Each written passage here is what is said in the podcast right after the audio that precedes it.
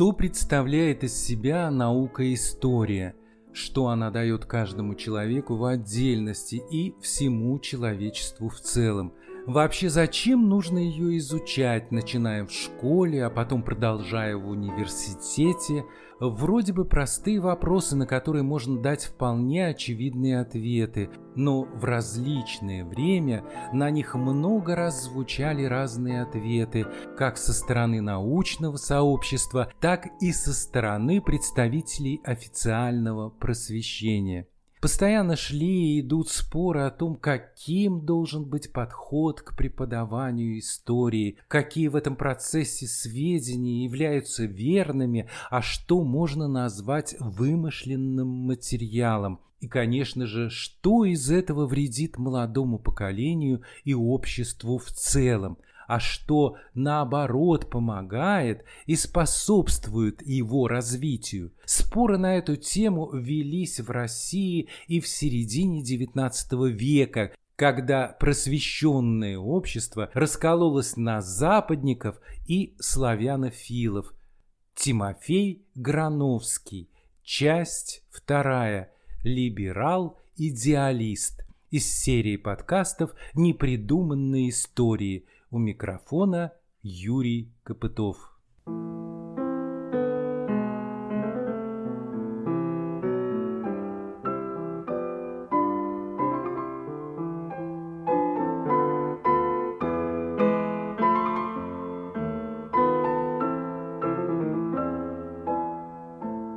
Ярким событием в общественной жизни Москвы в середине 19 столетия стали публичные чтения лекций профессора Московского университета Тимофея Грановского по западноевропейской истории. Эти чтения вызвали большой интерес и получили полное признание почти у всей просвещенной части общества. Они собирали самую разнообразную аудиторию слушателей, студентов и профессоров, статских служащих и военных, приходили даже дамы всех возрастов – Сначала в 1843 году Тимофей Грановский прочитал первый курс по всеобщей истории, и это сразу же стало одним из самых заметных событий общественно-культурной жизни того времени. Ученый впервые познакомил слушателей с философией истории, а также с представлениями об единстве и непрерывности мирового исторического процесса. Затем в 1845 году Грановский прочитал второй курс публичных лекций. Он назывался «Сравнительная история Франции и Англии до 1625 года». Эти публичные чтения ходила слушать уже вся образованная Москва. Писатель и философ Алексей Хомяков так отозвался об этом профессор и чтение достойны лучшего европейского университета. Крайнему моему удивлению, публика оказалась достойной профессора. Я не ожидал такого успеха, ни такого глубокого сочувствия к науке о развитии человеческих судеб и человеческого ума. Конец цитаты. Тимофей Грановский начинал каждую лекцию сдержанно – тихо, плавно. Чем далее он читал, тем речь его становилась сильнее, интереснее и, наконец, поглощала слушателей, а они задыхались от восторга. Конец лекции бывал еще шумнее начала. Поднимался крик, стук, гам такой, что стекла дребезжали в окнах. Много лет спустя в «Былом и думах» Александр Герцен описал триумф, которым завершились публичные чтения Грановского. Когда он, оканчивая глубоко тронутый, благодарил публику, все вскочило в каком-то опьянении. Дамы махали платками, другие бросились к кафедре, жали ему руки, требовали его портрета. Я сам видел молодых людей с раскрасневшимися щеками, кричавшими сквозь слезы «Браво! Браво!». Выйти не было возможности. Грановский, бледный как полотно, сложа руки, стоял слегка склоня голову. Ему хотелось еще сказать сказать несколько слов, но он не мог. Треск, вопль, неистовство одобрения удвоились, студенты построились на лестнице, в аудитории они предоставили шуметь гостям. Грановский пробрался измученный в совет. Через несколько минут его увидели выходящего из совета, и снова бесконечное рукоплескание. Он воротился, проща рукой пощады и, изнемогая от волнения, взошел в правление. Там бросился я ему на шею, и мы заплакали. Какую же цель ставил перед собой и аудитории Грановский своими публичными выступлениями? Прежде всего приобщить русское общество к западноевропейской истории и главным общечеловеческим идеям, можно с уверенностью сказать, что он достиг поставленной цели, а о том, что вынесла из публичных чтений аудитория, написал в своей рецензии Александр Герцен. «Мы должны уважать и ценить скорбное и трудное развитие Европы, которое так много дает нам теперь. Мы должны постигнуть то великое единство развития рода человеческого, которое раскрывает в мнимом враге брата в расторжении мир – Одно сознание этого единства уже дает нам святое право на плод, выработанный потом и кровью Запада. Развивая эту мысль, Грановский в своих лекциях утверждал, мы видели из истории человечества, что мысль не всегда ладит с действительностью, она идет впереди, и все попытки великих двигателей остаются не вполне осуществленными. Но рано или поздно действительность догонит мысль. Так было в Европе, так будет и в России, в которой, по словам Грановского, начиная с Петра, опередившего своей мыслью время, тоже отзываются все великие современные, то есть западные идеи. И все же не должно предаваться надеждам на будущее. Его надо создавать, строить своими руками. «И вы, милостивые государи», — обращался он к аудитории, вышедшие из университета, должны осуществить в жизнь то, что вынесли отсюда. Не для одних разговоров в гостиных, может быть, умных, но бесполезных, посвящаетесь вы, а для того, чтобы быть полезными гражданами и деятельными членами человечества. Возбуждение к практической деятельности – вот назначение историка. И какой же практической деятельности ждал лектор от своих слушателей? На что эта деятельность должна быть направлена?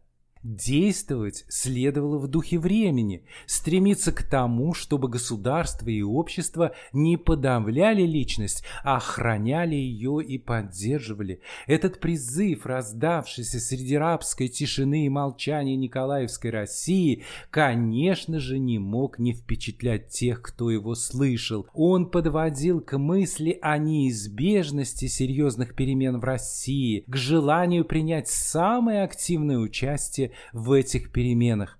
О деятельности профессора Тимофея Грановского я поговорил с Алексеем Кондратенко.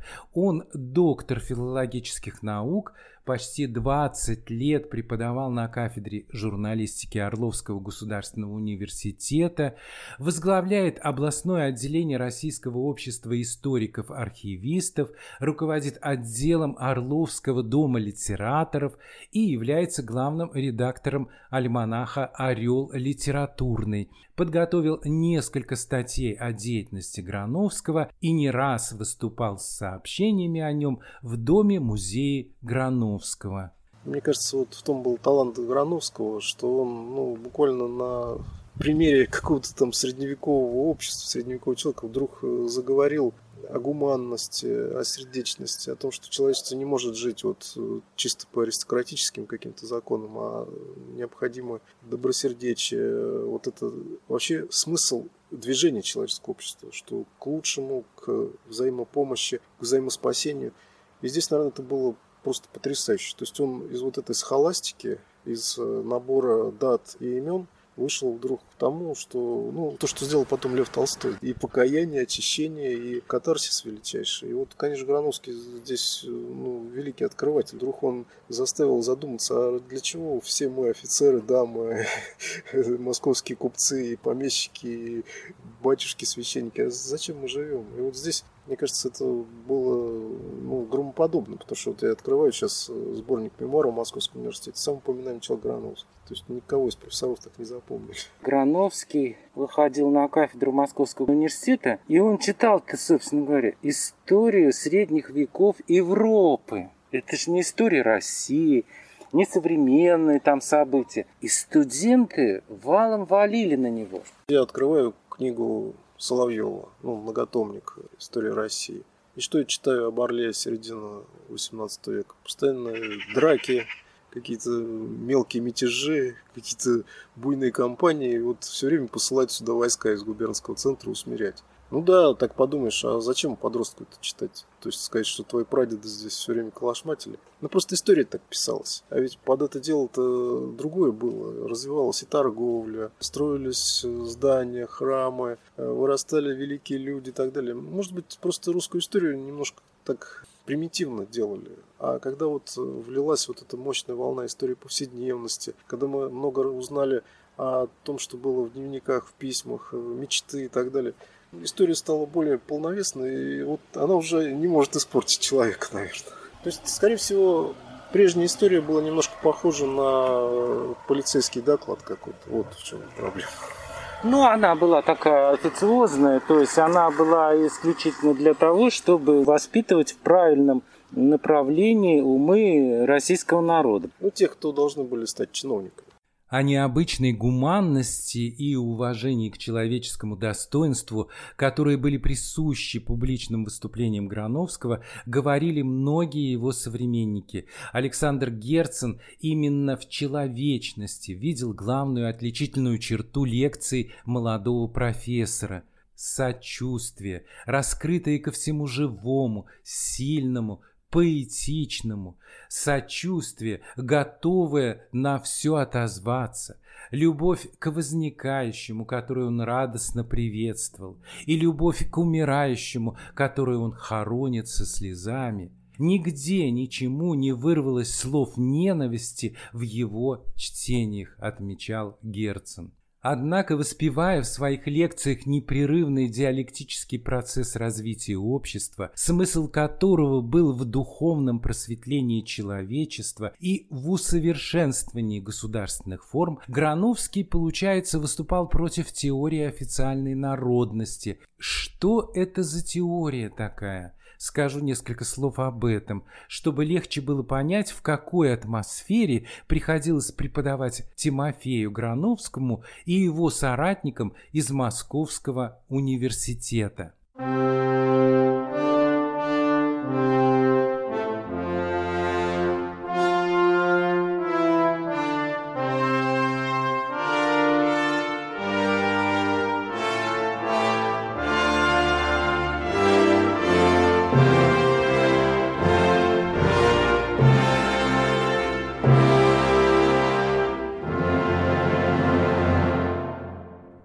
Со времен Петра I представители высшей власти России хорошо понимали, что необходимо для страны готовить свои собственные кадры.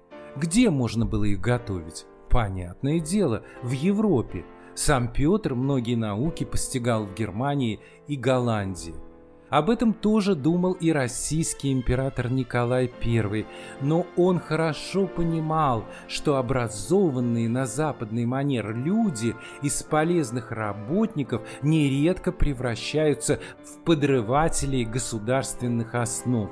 Ведь эти умники читают книги злостного содержания, по любому поводу имеют собственное мнение, пишут всякие стихи и даже собираются в различные кружки. Получалось, что вопрос о развитии просвещения в России мешает решению такой важнейшей задачи, как сохранение существующего строя. Выходит, что просвещение, без которого невозможно было обойтись в цивилизованном обществе, неизбежно превращается в источник революционной заразы. Как успешно разрешить это непростое противоречие?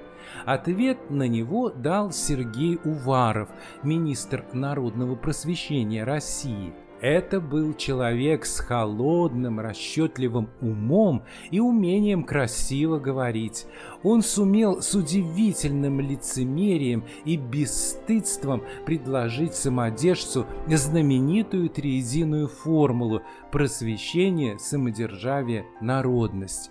Известный русский историк Сергей Соловьев так охарактеризовал знаменитый ход конем Уварова.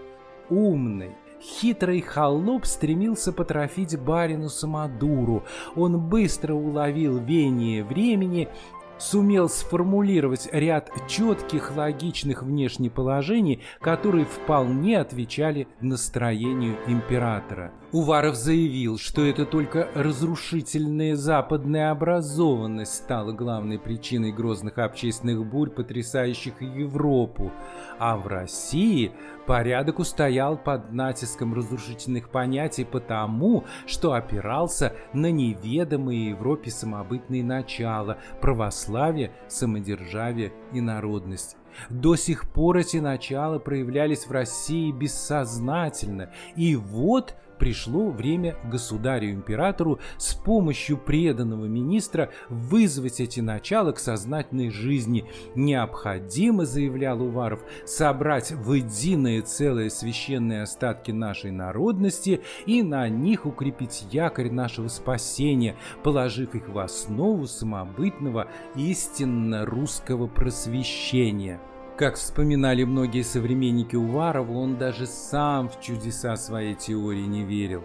Она была лишь ловкой бюрократической штучкой, насквозь лживой, лицемерной и потому лишенной всякой созидательной силы. Уваров, писал историк Сергей Соловьев, придумал эти слова православие, самодержавие и народность, будучи безбожником, будучи либералом, не прочтя за свою жизнь ни одной русской книги и писавший постоянно по-французски или по-немецки. Относительно своих целей сам он в тесном кругу говорил – мы живем среди бурь и волнений политических. Народы изменяют свой быт, обновляются, волнуются, идут вперед. Никто здесь не может предписывать своих законов, но Россия еще юна, девственна и не должна вкусить, по крайней мере теперь еще, сих тревог. Если мне удастся отодвинуть Россию на 50 лет от того, что готовят ей теории, то я исполню мой долг и умру спокойно. Вот моя теория, признавался Уваров. И в результате уваровской теории в это время в России усилился духовный надзор. Появились специальные цензоры, связанные с третьим отделением канцелярии императора. Самый злободневный для страны крестьянский вопрос совсем был закрыт для прессы. Значительно усилились ограничения в периодике, преследованием подверглись журнальные издания, как славянофилов, так и западников. Даже ввоз в страну невинных французских романов был запрещен и начались гонения на инакомыслящих, в том числе и на Александра Пушкина.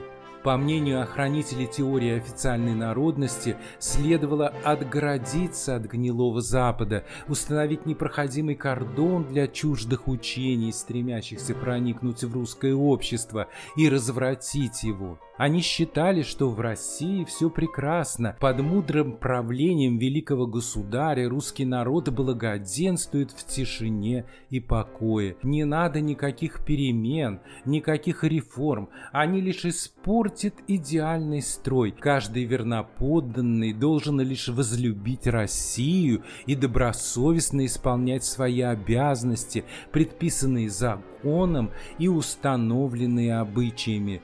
Ну а если поддался враждебным веяниям, вкусил от запретного плода ложного просвещения, изменил русскому духу, получи сполна.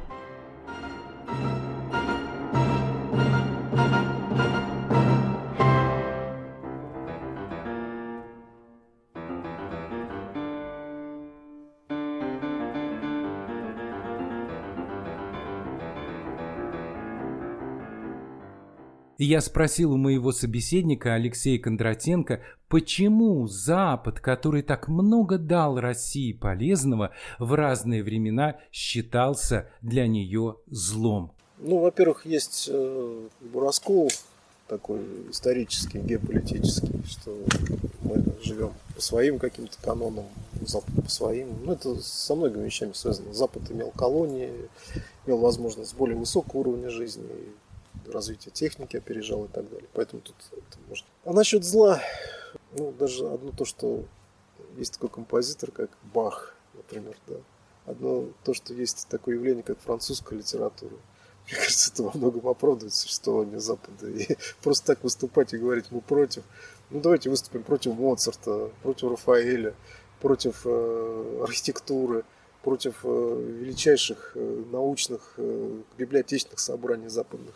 Другой вопрос, э, может быть, мы еще не созрели. И действительно, мы сами не можем отличить, что на Западе есть ценно, а что есть, э, ну, как фрик, фрик есть такой. Да, мы с вами беседуем на берегу реки Орлик. Но это такое очень знаковое место. И вокруг нас стоят вот абсолютно супер навороченные машины, которые изготовлены отнюдь не у нас, а на Западе. Я вот пользуюсь техникой, которая тоже, ну, пусть она в Китае изготовлена, но по западным. По, по западным технологиям. Мы как бы пользуемся их достижениями технологическими. Но ведь эти технологические достижения осуществляются с помощью духовного развития общества. Значит, в этом есть какой-то смысл. Если вот оно создает такие великие вещи. Я вот сейчас с таким восторгом э, все время читаю новости, чуть ли не каждую неделю, про Маска. Элон Маск. В мире полная деградация, разваливается экономика, все рухнуло, общество разваливается. А он при всем этом каждую неделю совершает какие-то сумасшедшие прорывы вообще технологические. Но ну, мне кажется, и это, это тоже Запад. И это тоже модель жизни Грановского. При нем тоже были там неурожаи, бедствия, холеры, чума, еще что-то. А он э, выходил на кафедру и с аудиторией своей общался ну, просто исключительно. Мне кажется, в чем драма, почему мы не можем Запад принять? Запад очень индивидуалистичен. Он подчеркивает, что дайте мне рычаг, и я переверну землю. А мы все время говорим, не надо рычагом, надо переворачивать, надо как все. И вот это, ну, в каких-то условиях, как все, колхоз тоже может спасти. Ну, надо быть более философски подкованными. Мы э, шарахаемся все время. А вот если бы мы шли так методично, ну, даже вот не хочу опять хвалить Китай, ну, как-то, так сказать, да, мы любим Конфуция и чтим традиции, поэтому надо, наверное, перестать вот э, разжигать вот эти костры боевые. А может быть сказать, что вот если бы эти дрова направить на отопление, то у нас будет много горячей воды. Тимофей Грановский в общении со студентами в кругу своих сторонников и среди представителей молодой профессуры постепенно стал негласным лидером. Говорили, что почти никто из его соратников не умел подойти к своему собеседнику с такой простотой, сердечной искренностью и в то же время с глубокой серьезностью.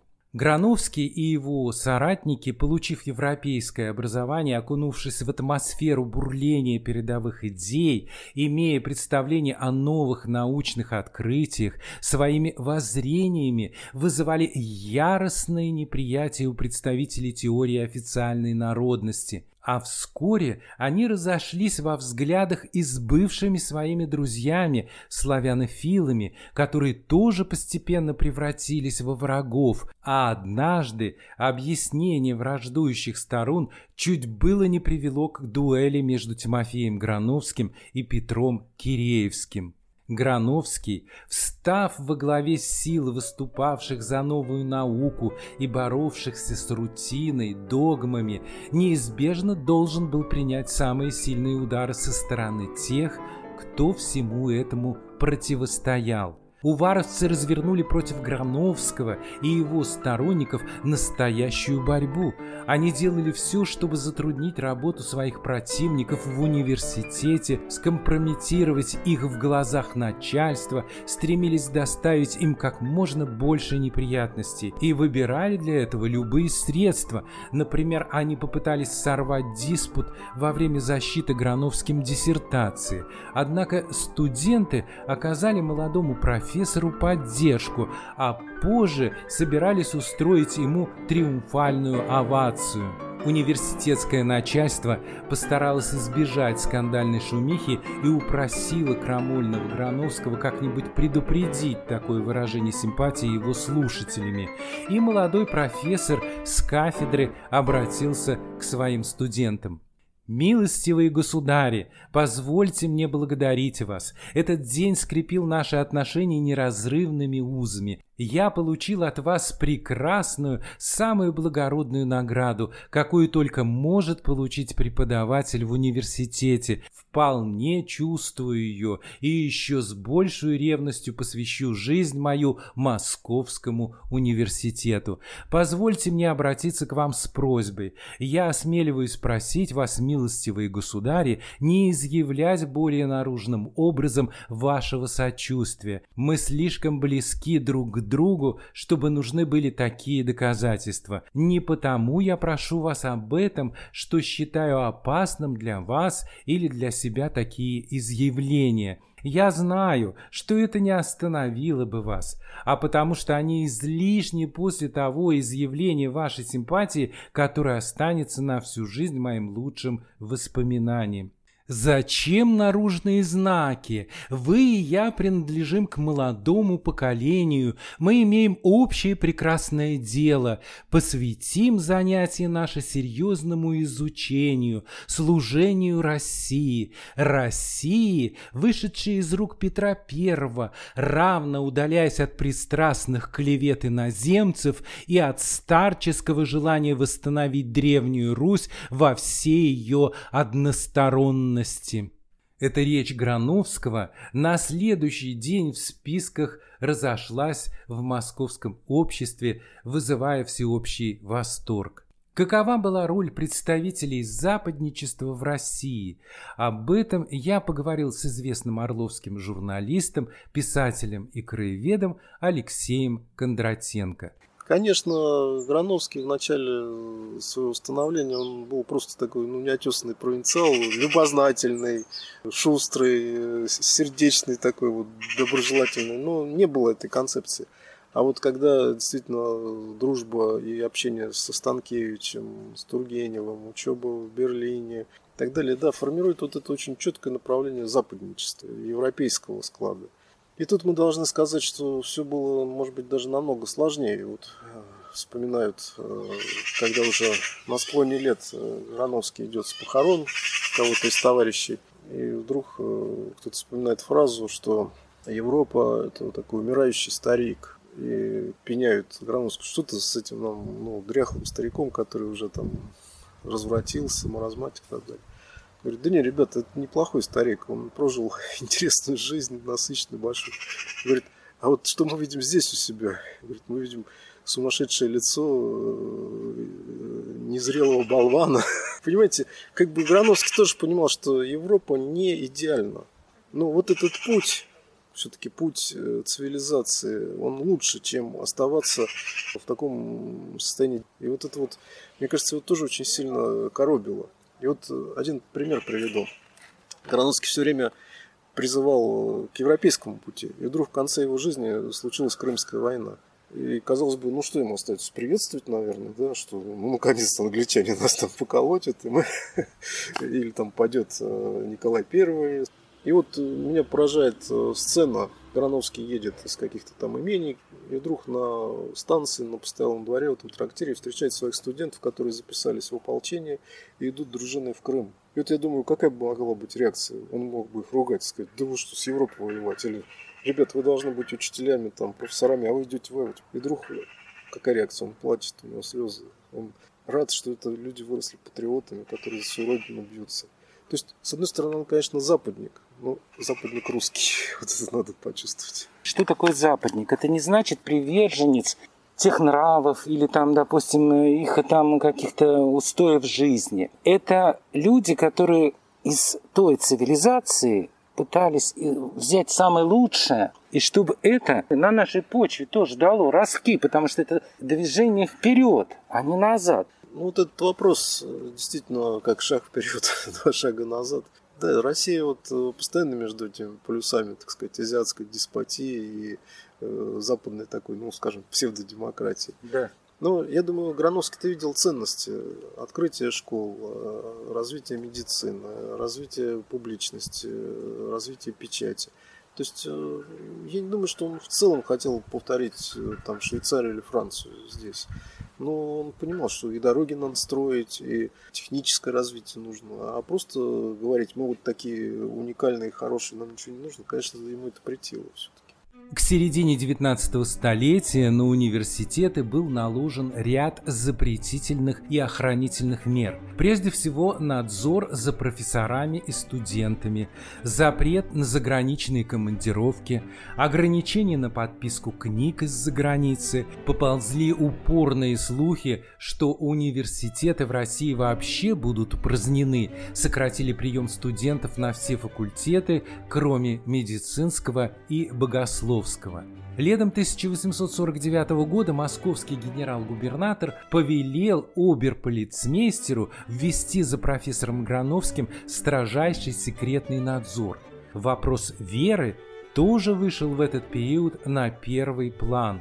Александр Станкевич, ставший в последние годы жизни историка одним из близких его друзей, вспоминал, Грановского обвиняли в том, что в чтениях истории он будто бы никогда не упоминал о воле и руке Божией, управляющей событиями и судьбами народов.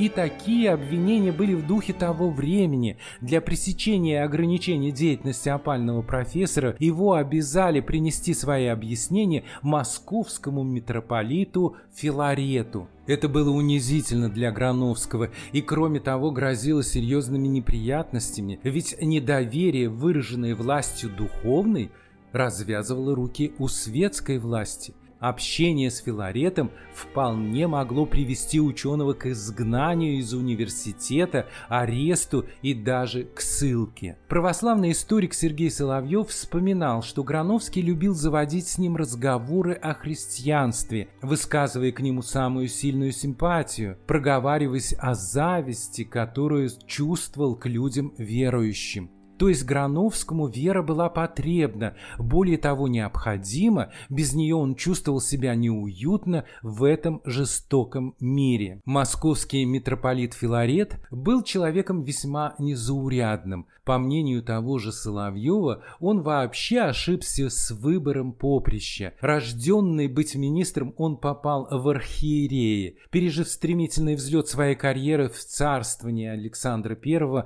он утратил царскую милость милость при Николае, который не терпел никакой самодеятельности, особенно в делах религиозных, поэтому Москва для Филарета стала местом почетной ссылки.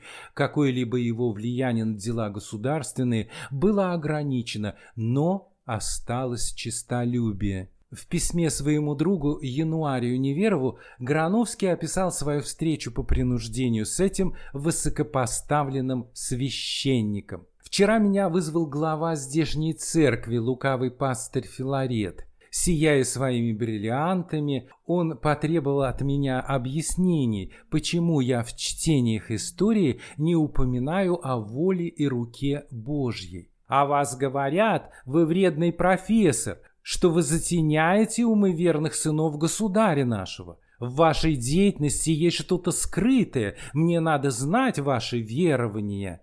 Все это он говорил, взвизгивая, грозя пальцем и строго смотря на меня. Я ему ответил, что до моих верований ему нет никакого дела, и, возмущенный его наставлениями, повернулся, чтобы уйти. «Вы меня не так поняли», — сказал он, ловя мою руку, приняв ласковое выражение. Поскольку дальнейшая беседа продолжалась уже совершенно ином тоне, Грановский соблаговолил объясниться, сославшись на личный опыт Филарета. «Вы ранее меня начали свое поприще и уже могли испытать, как трудно бывает уложить свою мысль в слово так, чтобы она не допускала никакого толкования.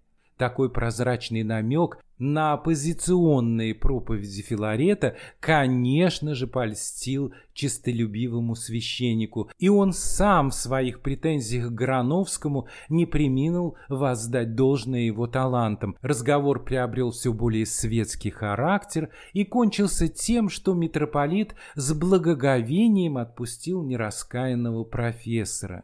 А ведь Филарет не раз бывал абсолютно безжалостным. Про него даже ходила поговорка, что он одного пескаря в день ест, а потом закусывает. В этот раз перед ним был человек, в котором, несмотря на мягкость и сдержанность манер, чувствовалась огромная сила. И эту силу профессор явно черпал не только в своих убеждениях, за ним стояло общественное мнение новой России. Филарет это почувствовал, перейдя от допроса по всей форме к светской беседе, украшенной взаимными комплиментами – Испытание в вере не получило для Грановского никаких последствий. Похоже, в очередной раз ему улыбнулась судьба. После смерти Станкевича круг его единомышленников стал постепенно распадаться а среди самих западников при оценке происходящего в стране нередко возникали противоречия во взглядах. Мало кому уже удавалось вести ровный, спокойный разговор. В этой непростой ситуации заметно отличался от всех Тимофей Грановский. Вот как о нем отзывался Александр Герцен. Грановский не теснил дружбой, а любил сильно, без ревнивой требовательности и без равнодушного все равно.